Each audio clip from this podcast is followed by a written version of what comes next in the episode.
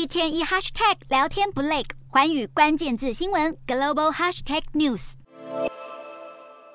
在乌东最激烈交战区巴赫姆特市西南侧的布格列达尔市，炮声隆隆，一天比一天接近。当地最后一批居民现在都已经搬到昏暗又没水没电的地下室躲避战火，因为地面上的建筑都被炸得只剩下断垣残壁。在即将迎来俄军新一波大进攻的乌东四周，不管是守军或是百姓，都正加紧脚步，做好迎敌的准备。俄罗斯侵略者这一年来进攻失败，损失惨重，又受到西方严厉制裁。不过盟友在背后暗中援助，让俄军攻势得以。以永无止境的延续。美国国务卿布林肯当地时间十九日警告，中国政府自战争爆发以来，不断提供俄罗斯战机零件、科技产品这些非致命军事援助。不过，最新情报却显示，北京正在慎重考虑是否也开始提供直接用于战争的武器给俄罗斯。布林肯警告北京当局，任何提供俄国的军事援助都将造成严重的问题。然而，就在中国传出可能援俄致命武器之际，北京方面却是说一套做一套。中共中央外事工作委员会办公室主任王毅当地时间。十八日，借由慕尼黑会议的机会，与乌克兰外长库列巴举行双边会谈，还大剌剌宣称中方坚持促进乌俄和谈，持续发挥建设性作用，甚至把自己列为乌克兰的重要战略伙伴。此外，根据中国外交部官网自行公布的对话内容，王毅还把话锋转到两岸问题，赞赏乌克兰始终坚持一个中中国原则，并期盼两国深化关系，避免危机恶化。